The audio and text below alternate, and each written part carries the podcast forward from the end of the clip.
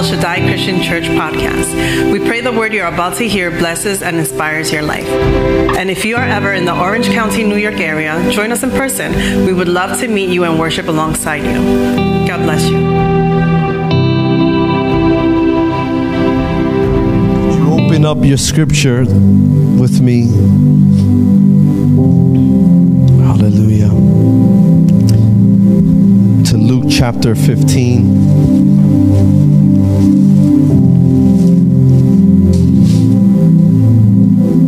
Luke chapter 15. Hallelujah. We're going to be considering the first seven verses of Luke chapter 15. Just want to greet everyone that's here this morning. You are the the winners this morning. uh, we have uh, lost an hour but we gain more uh, light, right, in the evening. So we look at it, glass half full, right? Recognize that the first day it, it takes a little bit of time to get used to. And we we're just grateful to see you this morning, and grateful to for those that are logging on through our social media, and we're just uh, praying that the same sweet spirit that's here, that's setting the atmosphere for our hearts, is also uh, setting the atmosphere your heart wherever you would be. Amen. Uh, won't you also take a sip of coffee for us this morning?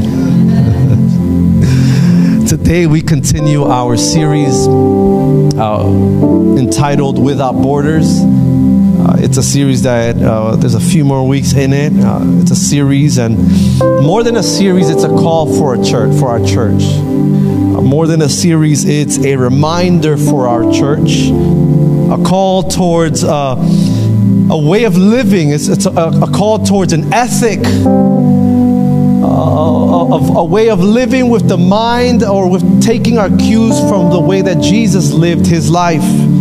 Uh, it's a call towards living that takes example from Jesus. It is a call towards an inward look, right? It's what we want you, us to do. Uh, we want us to look inward first, right? And seek what we need to uh, make adjustments to our lives so that we would faithfully live like Jesus lived today. Amen. We, we mentioned uh, that we are called to love without borders. It's a selfless type of love, a love that Jesus showed us as he lived here.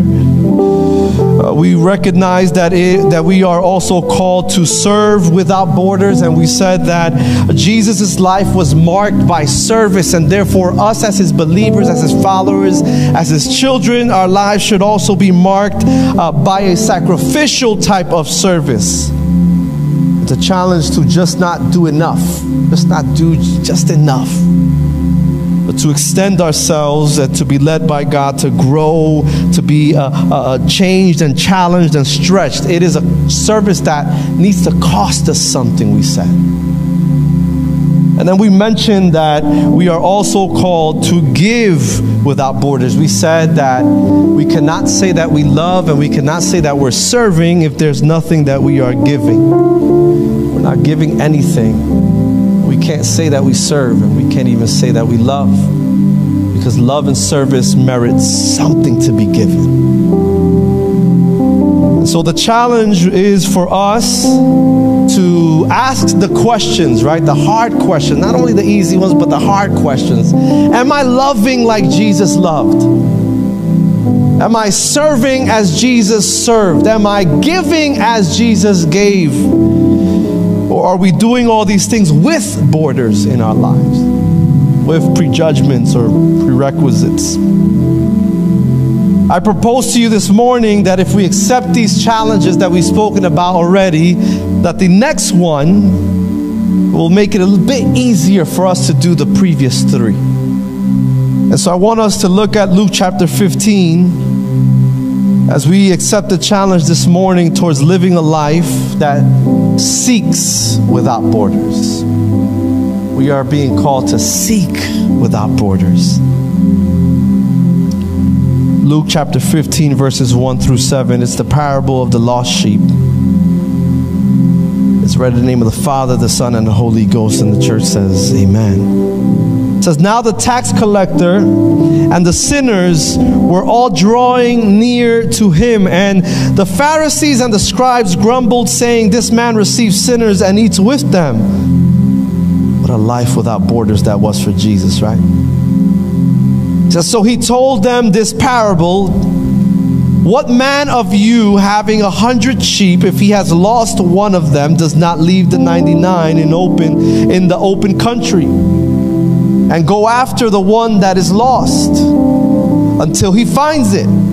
Again, Jesus with these rhetorical questions, right? And when he has found it, he lays it on his shoulders, rejoicing. And when he comes home, he calls together his friends and his neighbors, saying to them, Rejoice with me, for I have found my sheep that was lost. Just so I tell you, there will be more joy in heaven over the sinners who repent over the 99 righteous person who needs no repentance. Again, another sarcastic statement by Jesus. Seeking without borders. Can you bow your heads with me as we pray? Lord, we thank you in this moment. We give you honor and we give you glory today, God. We tell you that we love you and that we need you, God. Lord, we ask that you would be with us this morning, that you would help us, Lord, um, open our hearts and our minds, oh God, for what you have for us, God. Lord, uh, this is not just uh, just another series, oh God. This is not just another sermon, God. But Lord, we ask you, God, that you would help us see the challenge in it all, God. And as we accept these challenges, God, that we would, oh Lord, look at them not as something hard, God, but that we would look at them as mercies from you, God, because your desire is as the potter with the clay, Lord, to mold us into the people that you long for us to be, Lord. And, and after all, God, it is our desire, God, to be the people that you've called us to be, Lord. Help us, God. Make our hearts sensitive and our minds sensitive, oh Lord, to your word, God. I hide behind you, Lord, and I ask, oh God, that it would be more of you and less of me, Lord. In your name we pray. Amen and amen. You may be seated this morning.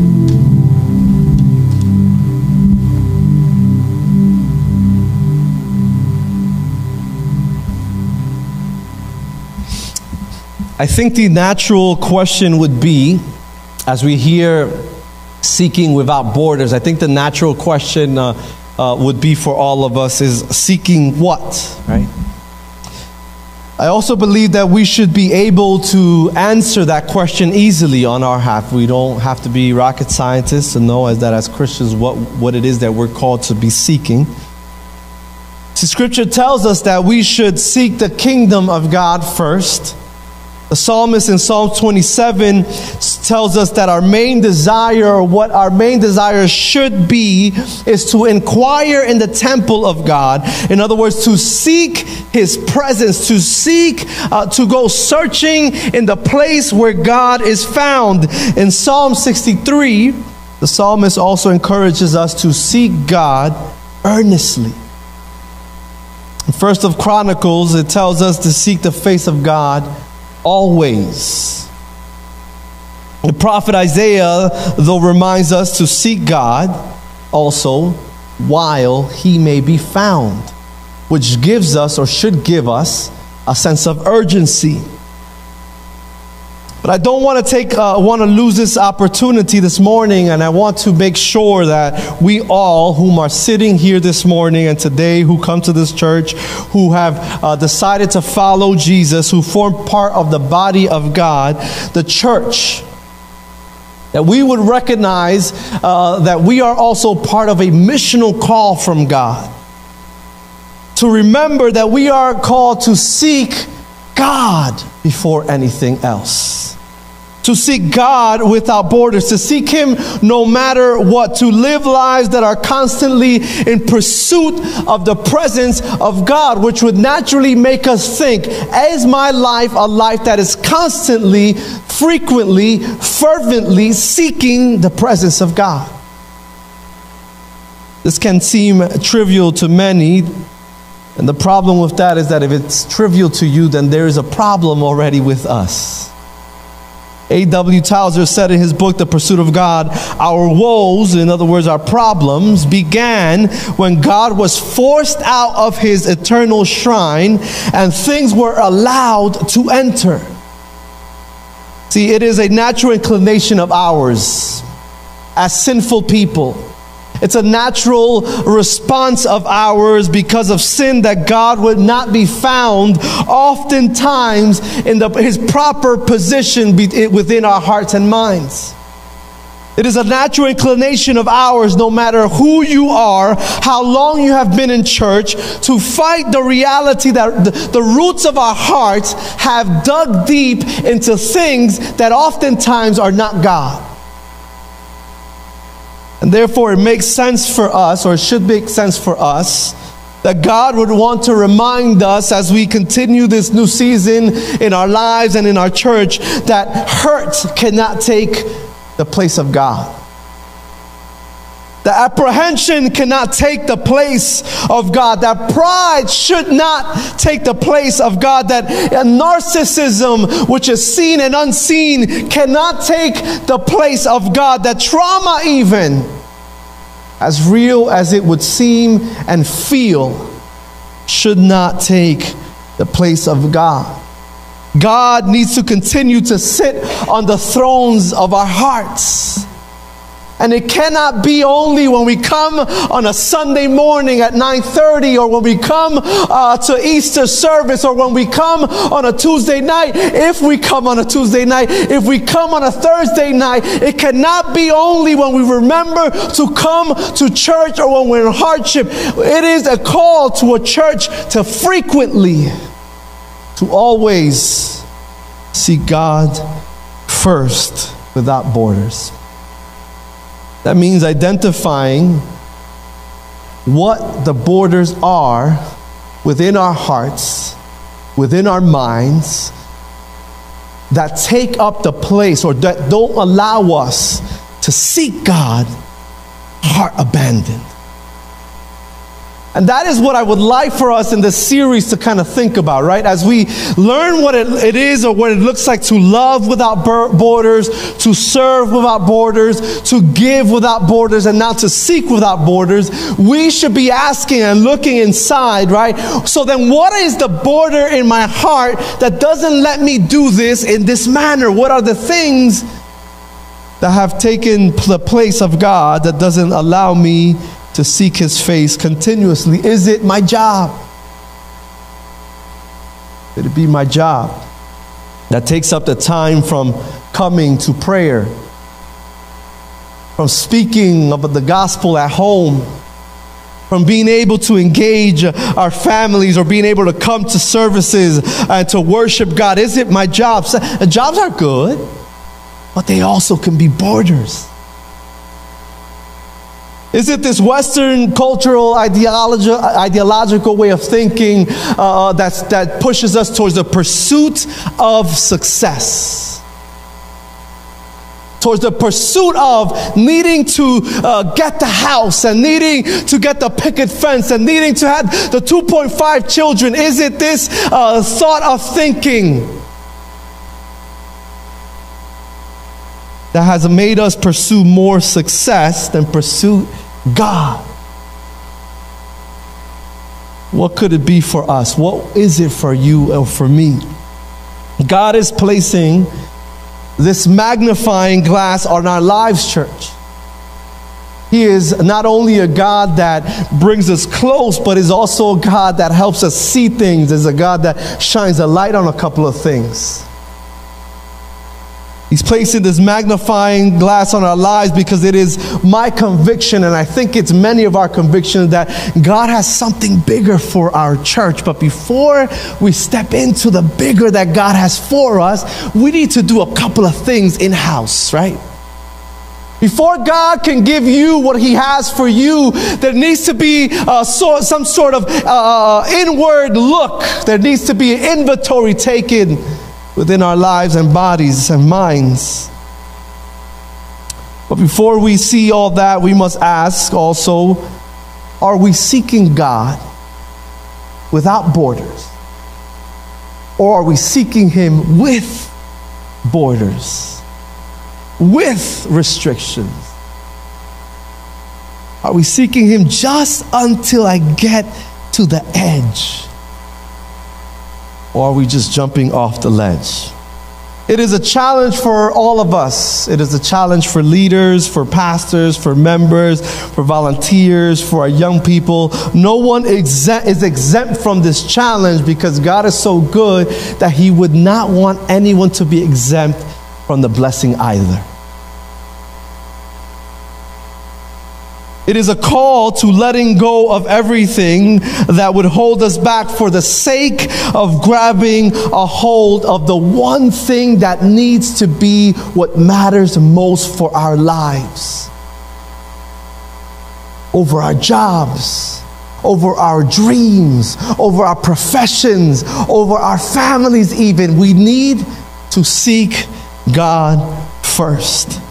St. Augustine understood this when he wrote, Christ is not valued, uh, valued at all unless he is valued above all.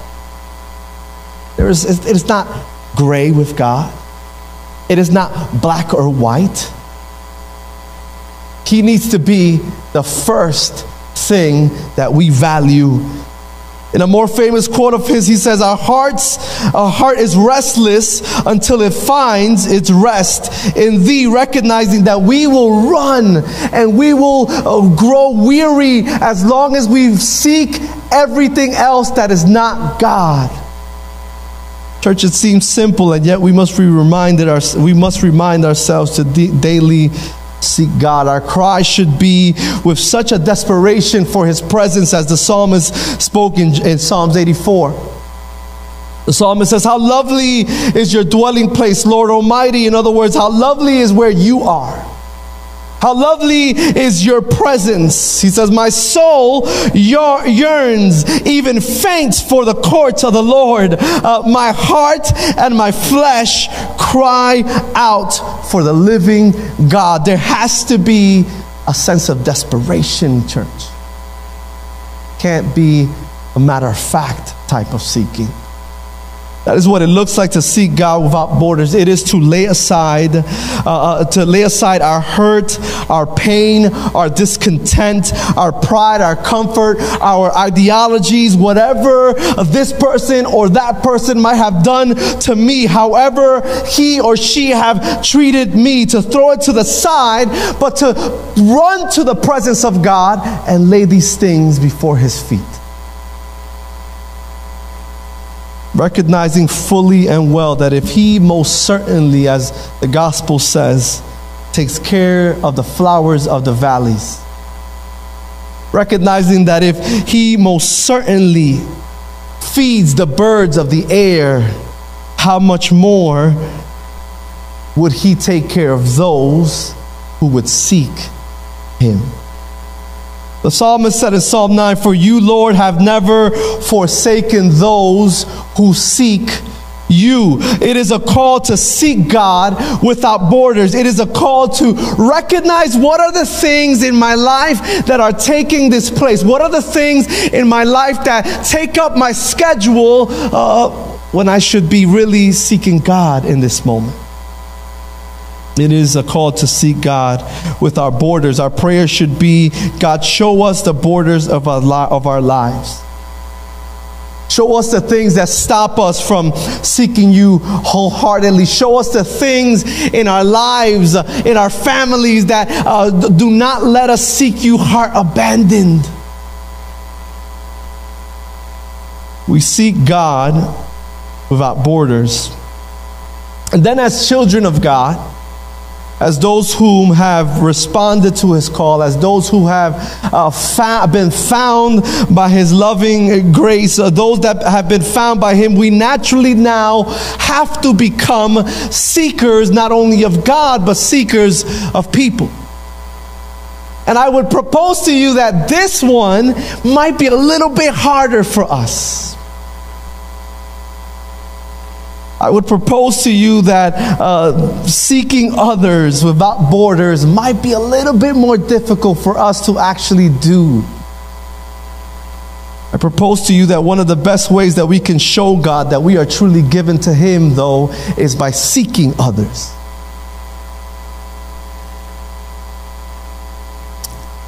Why? Because we have uh, th- this call, this missional call in our lives to not only sit in the safety of His grace, but to also bring others into the feet, onto the feet of the Master. But I propose to you, as I mentioned, it is difficult for us. Why? Because we hurt each other. Because there's the border of hurt. Because we have borders in our lives that we need to uh, bring down because uh, we often find ourselves in relationships that do more hurting than they do more loving. There's a sting hurt, right? That will always be found in any type of relationship. Friends hurt friends. There's moments where we are hurt by our best friends. Family hurts family, even. Pastors hurt people, even. Christians hurt Christians. And so when we think about these things, it would be natural that in our hurt and in our pain, that this would take deep roots and then it would edify this border that would not allow me to draw closer to people. Because you know what? I'm going to choose to seek this, these people because those people might do what this other person did. The question is to seek what are the borders in our lives. Oftentimes, the borders begin to grow deep roots, and now what they cause is the following Pastor, I will go and preach. Pastor, I will go and speak and serve uh, wherever you would ask me to do it, except don't put me to serve with this person, though. Except maybe not this. I'll do anything else but that. Uh, my question as I was thinking was do we really think, and I put myself in this place, right, because we're all part of this, it's, it's part of our sinful nature. Uh, I began to think, do we really think, or um, uh, uh, I would say God placed it in my heart, do we really think that God is okay with that? That he would sit there and say, you know what? It's okay. You're hurt. Um, so don't serve, don't give, don't draw near to these people. Do we really think that God is okay with us living lives like that always? Do we think that God is okay with that being the way we are or our natural habit? God forbid that we humble ourselves that much. God forbid we serve people that have hurt us or wronged us. I'll do everything. But you know what?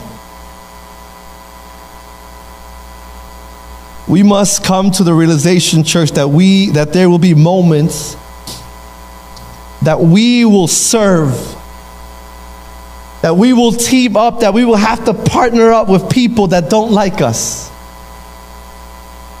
We will have to come to the realization that there will be moments where we will have to serve and come together with people that we might not even like. That might not, uh, you know, that might rub us the wrong way. That we will be brought together for a reason, for a goal with someone that we don't necessarily like, and yet God is calling us to seek them out as well. We think about where we were. We spoke about this a few weeks ago. Before God came into our lives, we were sinners, enemies with God. And yet He drew near to us as well. The fact that I can see out, seek out others without borders is a clear showing that I am living a life that is faithful to Jesus. The fact that I can look at what has happened and say, you know what? I'm going to keep my eyes on God and I'm going to serve because I'm not serving this person or that person. I'm serving God. The fact that I can seek these people out is a clear sign that God is effectually, effectively, actively working in our lives. Our great commission is to preach the gospel, to proclaim the gospel, to show the gospel, to be ambassadors, as the Apostle Paul tells us, of the, of the gospel to the ends of the earth and to all. And all means all. It doesn't mean only those who I feel fine with. No, it is to all, to the ones that don't look like us, to the ones that don't think like us, to the ones that step on our toes more often than not, even to those that would even disrespect us at, at times. We are called to seek others out without borders because we have been sought out as well in that same manner. That is what it looks like to be part or form part of the Missio Dei, right? The mission of God for the, for the world. It is what we have been seeing in the life of Paul as we study on Thursdays. We've been recognizing that Paul has a call on his life. And yet, when he goes to the city, he is beat up he is spit on. He is spoken negatively about. They drag him before authority. Uh, and who was it? It was the Jewish people at this moment. And yet, in every city, in every moment, in every transition from one place to another, we have recognized that Paul goes to the synagogue. He still goes to the place that for him has brought him the most suffering. We are called church. Seek out those, even those that would harm us. We are being called to dissipate our borders for the sake of the greater call in our lives. We are being called to look at the harder spaces in our hearts and ask, why is it that I cannot seek this type of person? Why is it that I cannot draw near to this type of person? What is it, right? Not just stay with the reality that I can't do it, but ask the, the, the deep questions, the harder questions. God, why is it that I can't? And then be led by the Spirit to engage those harder and darker spaces in our lives. What is it that's holding me back? What is it that's holding us back from seeking and serving those type of people? I'm reading a book titled Churches, Culture, and Leadership. And it reads the, the, the, the next, and uh, this chapter talks about the missional call of the church and, and how the church needs to recognize its context, right, within the, the church and outside of the church to be able to uh, create a vision that is connected to the mission of God, right? He says, uh, the affections and activities of a group are altered by Jesus. Jesus' call to love each other to attend to anyone who is marginalized by assumptions and routines. And to be especially aware, listen here, when we import, bring into a society's uh, prejudice into our church life. What this is telling us that we must know that there are prejudices, church. There are habits, there are assumptions, there are routines that do not coincide with the way of Jesus, but that we have imported, that we have brought into not only the church, but into our hearts. And so we must identify these things because they are not of Jesus. And, they, and if they are not of Jesus, then they are either ours fleshly or they're of the other guys. Because if we're really seeking Jesus, His presence, then His presence must change our prejudices. If His presence is in our hearts, then His presence will and must change our routines. If His presence is really in our hearts and our minds, then it must show change in our assumptions. It must break open the ability to speak and seek all. The question is what are these prejudices? What are the habits? What are our uh, routines, our assumptions? What's the way of thinking, our inclinations? What are they that we have that, that have become actual borders in our lives? And that's hard. Because once we make things our routine, then we put it on a space that it's this, this is a good thing. But sometimes even the good things become borders for us. They have become borders and restraints on our hearts that don't allow us to seek others out in the manner that Jesus, that God, I remind you, has sought you and me out.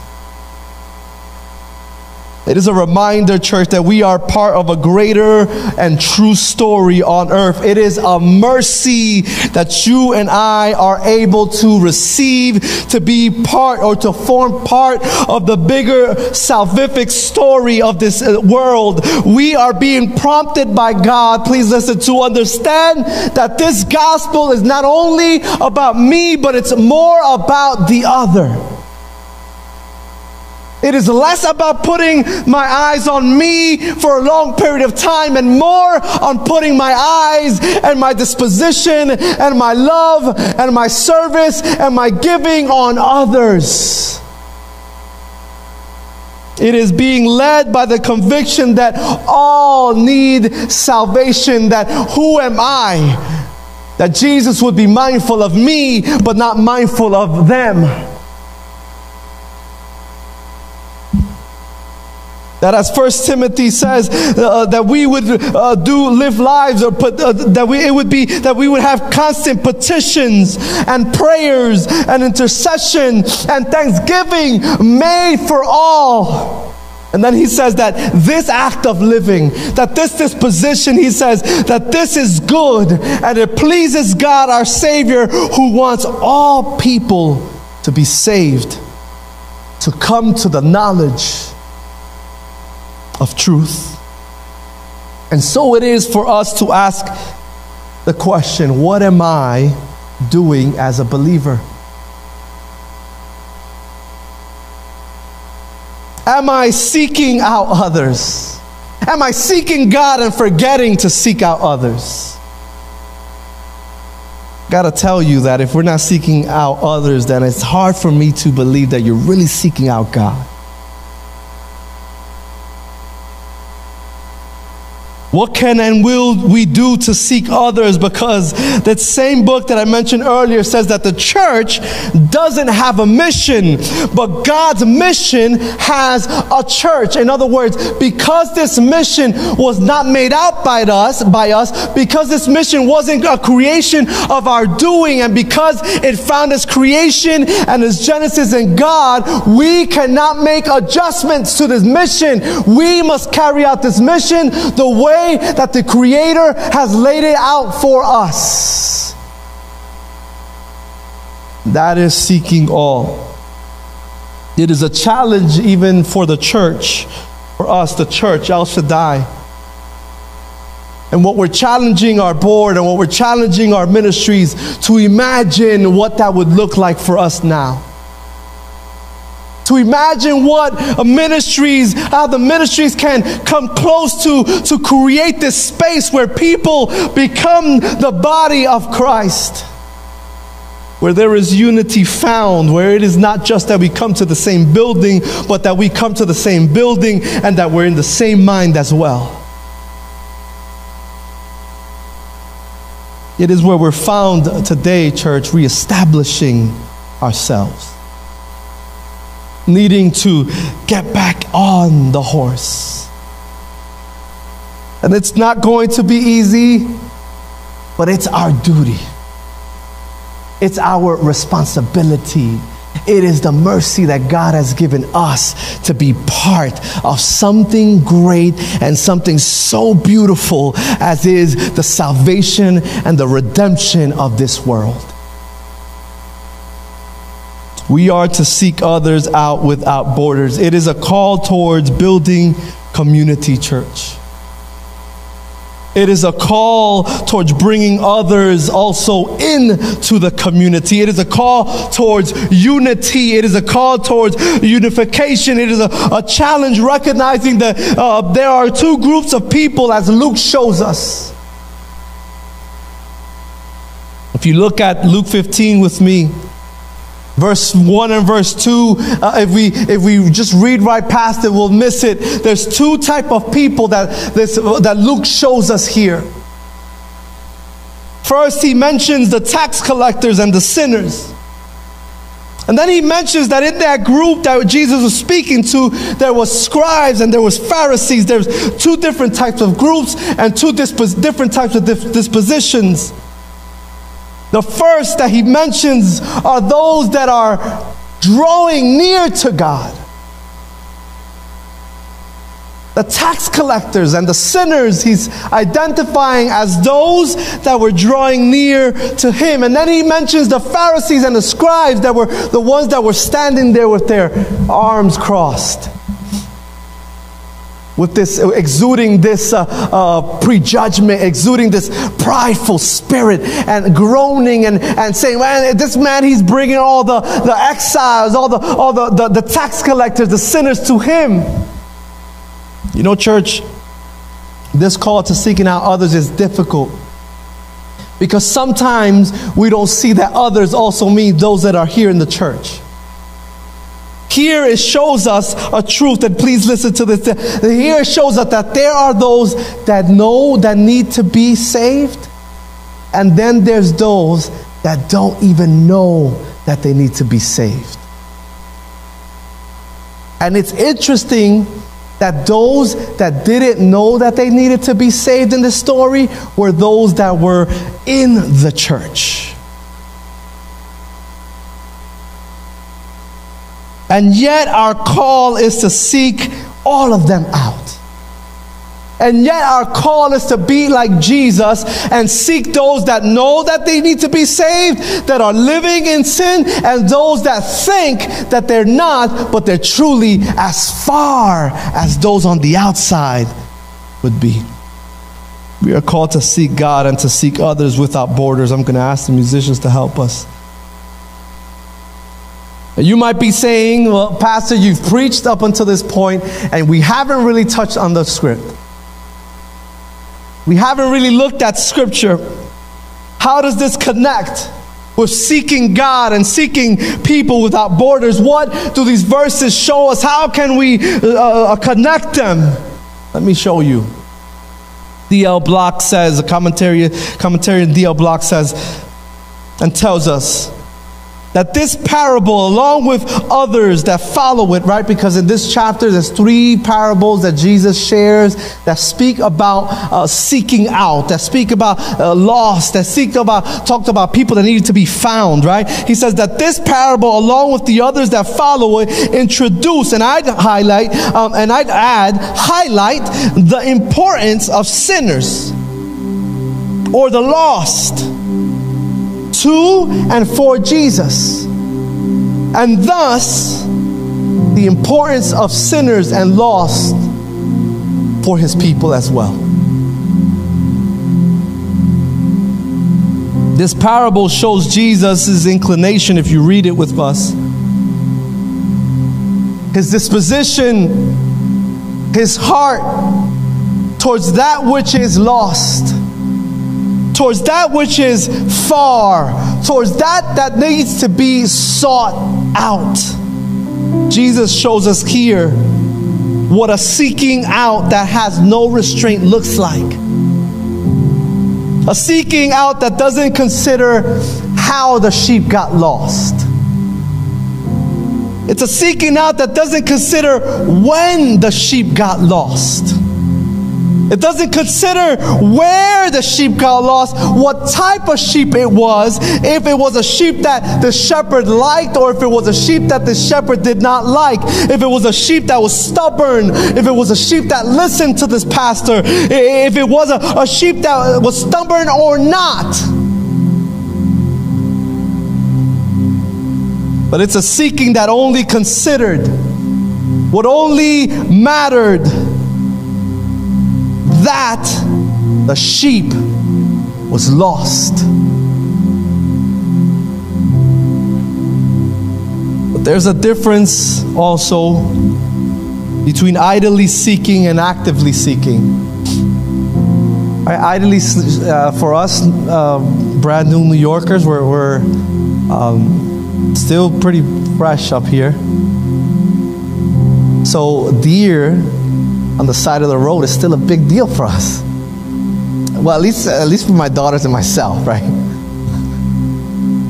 So, we drive to school, and there's a difference between driving and just kind of looking and just go, going, continuing to drive. And then there's a difference with actively seeking. When sometimes we slow down to look to the side for the deer that we think might be there, or sometimes we might even stop on the way to school to actively seek. In other words, idly seeking is a seeking that's just looking, we're going. Actively seeking is making adjustments, actually moving things around, actually stopping if needing to, actually slowing down and needing to, to find something. There's a difference. The seeking that you and I are called to is a seeking that is not idle, yet it is a seeking that is active, and it is also a seeking that has intention. Jesus teaches us in this scripture that this type of seeking, the seeking that you and I are called for, is a seeking that has intention, church. It has an intent. In, in other words, seeking without borders is not seeking without control or direction or idle. It is a seeking where there is intent found. What is our intent as we seek God? What is our intent as we seek others? How do we see this in these verses? It says that the man goes out and he leaves the 99, and his intention is to what? To find the one. Isaiah tells us of Jesus, whom is always and commonly um, equated to the shepherd, the good shepherd, and us, the people of God, always equated to sheep. Well, look at that, we are all sheep. He says here that Jesus' intent is to gather all his sheep in his arms. In Ezekiel 34, the Lord goes to great lengths to show his intent, and he says that he will search for his sheep. He will seek them out. His intentions are to bring them back or bring the strays. Ezekiel 34 continues and says that his intention is to bind up the injured is to strengthen the weak. Jesus shows us through this parable that there's a seeking that we need to do, and that seeking needs to have good intention.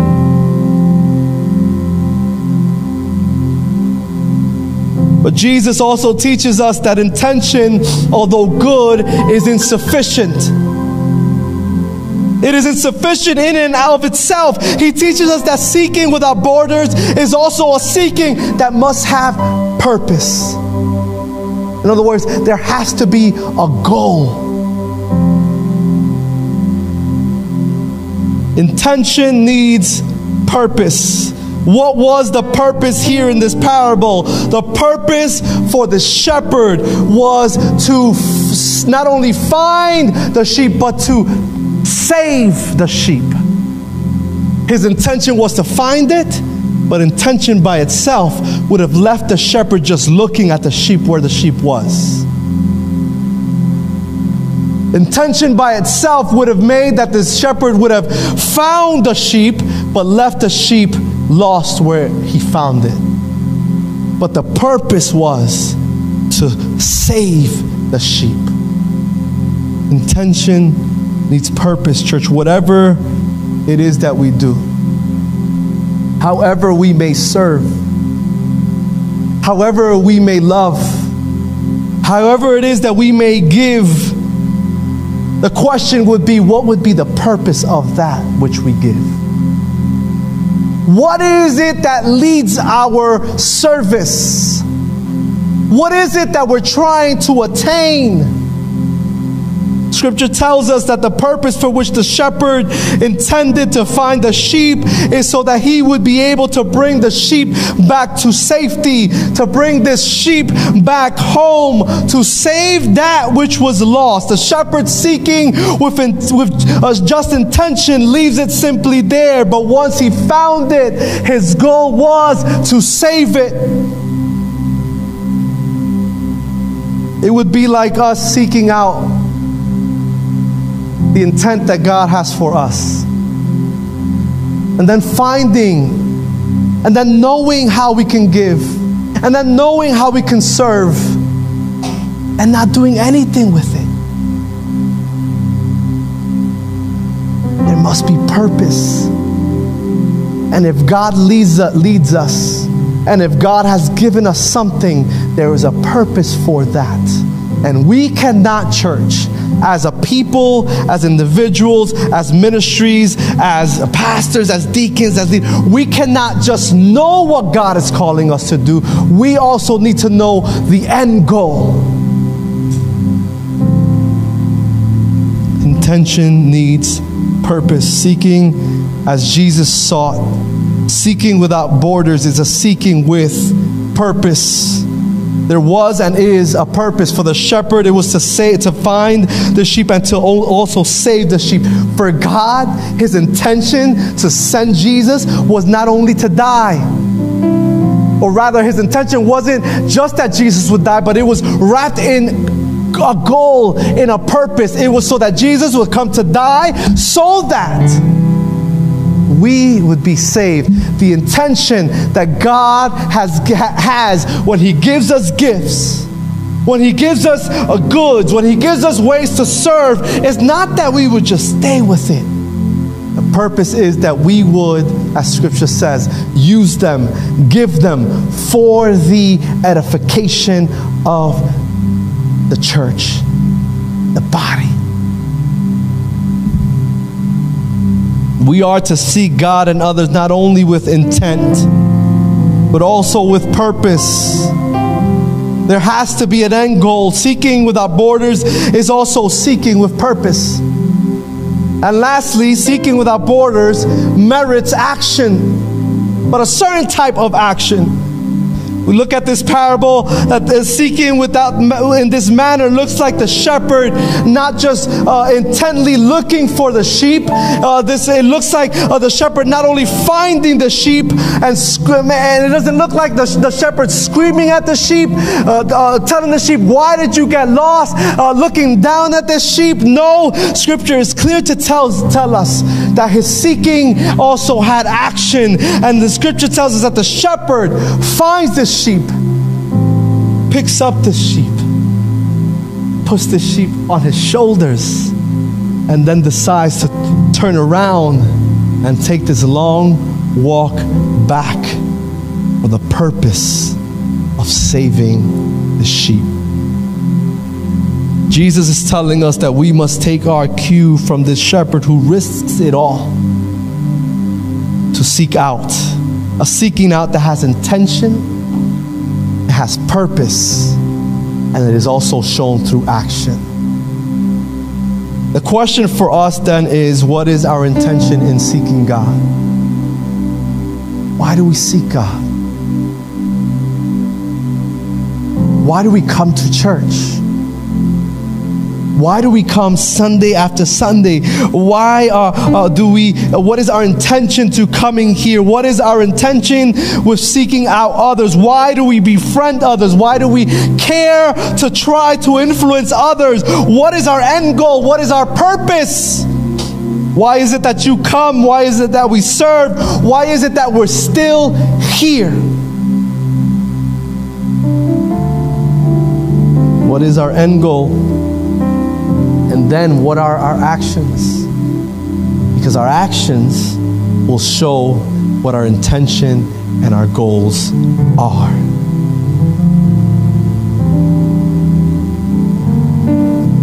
You can rise to your feet this morning. True seeking without borders is a seeking as Jesus, the Good Shepherd. The seeking must check our intention. It must also check our purpose. It, it must also check our actions. Jesus' parables at first were meant to reveal the mysteries of God's kingdom to his disciples and to conceal it from those in the crowd, but now they have become tools to teach all.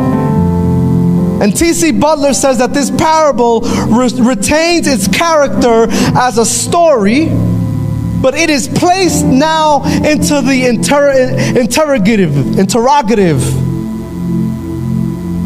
the listener becomes participants, characters in the story, and now they must choose a course of action. In other words, because we have listened to the story, because Jesus has found us, now we must go from not only hearers of the word, now we must transform, mature, make the right adjustments to now become doers of the word. Please listen, the sheep needs to be found. Otherwise, it may permanently be lost. It may be permanently attacked or found in danger. It is too risky for a sheep to be lost on their own, which then tells us that if we don't seek God without borders, then we'd be in danger but also tells us that if we don't seek others out, then we also leave them lost and in danger. What a call we have to be part of this great salvific story, church. What a, what a, what a responsibility, what a, a mission is being placed on our hearts to be part of this, of the greatest story known to man. And as we ask the worship team to help us, the challenge is for us to draw near to God and ask Him to help us seek Him and others in the right way without borders. In other words, with the right intention, with the right purpose, and with the right actions. If you can bow your heads with me. If you find yourself this morning saying, God, I need help with my intentions. God, I need help because my purpose sometimes gets cloudy.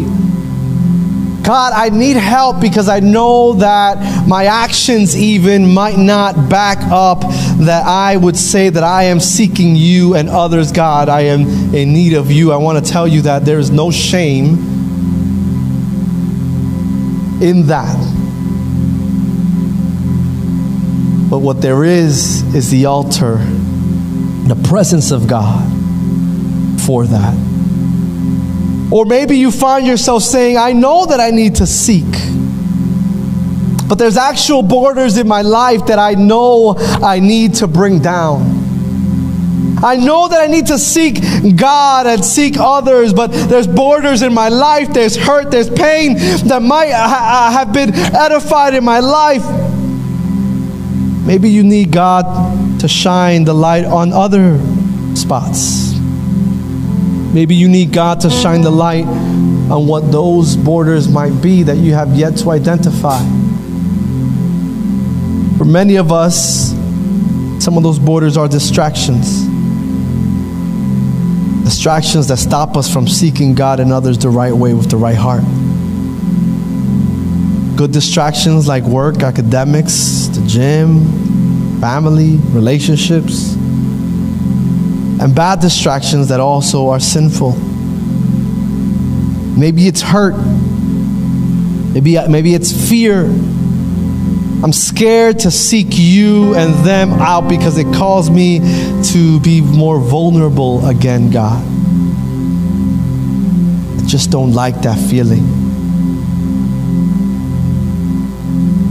I just just can't, God.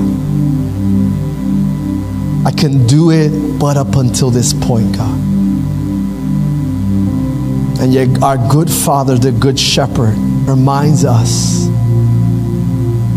that He would take this trek through uh, mountainous regions and through valleys and through darkness and through valleys of shadow of death to find and to meet with us. Not only to seek us, not only to find us, not only to show us that He loves us, but to also remind us that we, that you, that I are not alone. That maybe it won't feel good at first, but there is a Father, there is a shepherd who is searching for us. There is a shepherd with his intention to find us, and there's a shepherd with an intention to put us on his shoulders and walk us back home. I want to tell you that the weeping may last for a night, joy comes in the morning. Our prayer must be as the psalmist said, Search me, O God, and know my heart. Seek me and know my ways. There is a call, church, to seek God and to seek others. The right intention, right purpose, the right actions. As the worship team sings and comes forward, the altar is open. And draw near to God, and He will most certainly draw near to you.